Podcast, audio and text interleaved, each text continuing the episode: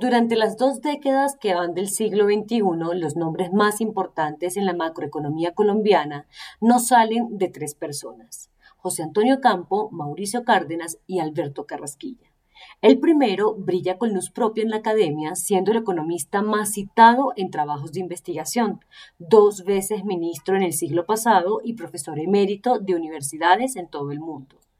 renunció a la codirección del emisor para continuar como profesor de la Universidad de Columbia y sigue muy vinculado al debate político colombiano. De lejos, es el economista más importante de la historia del país. Sobre Cárdenas se puede decir que ha sido el colombiano que más veces se ha desempeñado como ministro. Ha ocupado las carteras de desarrollo, transporte, minas, hacienda y fue director de planeación es quien más meses ha estado al frente de la cartera de economía de forma continua, 72 en la administración Santos. El tercero es Carrasquilla, quien ha tenido durante 2021 el año más movido de su historia profesional. Fue ministro de Hacienda de Uribe y de Duque, candidato en dos ocasiones a gerenciar el Banco de la República y el nominado colombiano a presidir la Corporación Andina de Fomento, CAF. Es el colombiano con más meses, 77 en total si se suman sus dos periodos, al frente de la cartera de Hacienda. Es economista de la Universidad de los Andes, PhD de la Universidad de Illinois, Sherman del Comité de Desarrollo, órgano consultivo del Fondo Monetario Internacional y el Banco Mundial, presidente de la Junta de Gobernadores de la CAF, también fue viceministro de Hacienda, decano de la Facultad de Economía de la Universidad de los Andes, economista líder de investigación en el BID y gerente técnico del Banco de la República. Nadie puede dudar de sus capacidades ni de su preparación profesional para ser codirector del emisor,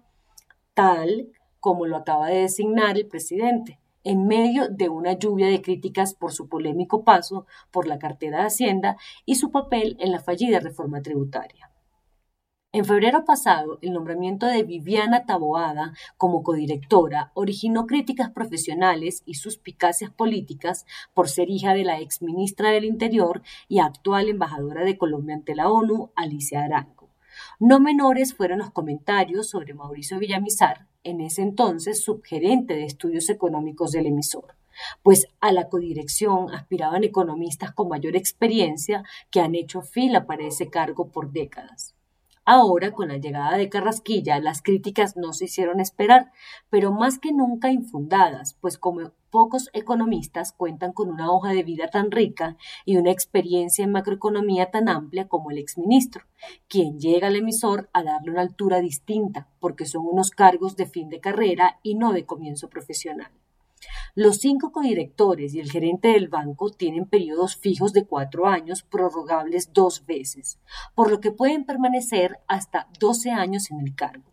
Duque ha designado a todos los miembros de la Junta, en un hecho sin precedentes en la historia económica del país, por lo que hay debate sobre la independencia del emisor. Pero no sobra decir que en menos de un año el nuevo presidente podrá sacar a dos de esos miembros sin mayor reparo, por lo que no hay peligro con la objetividad de la entidad.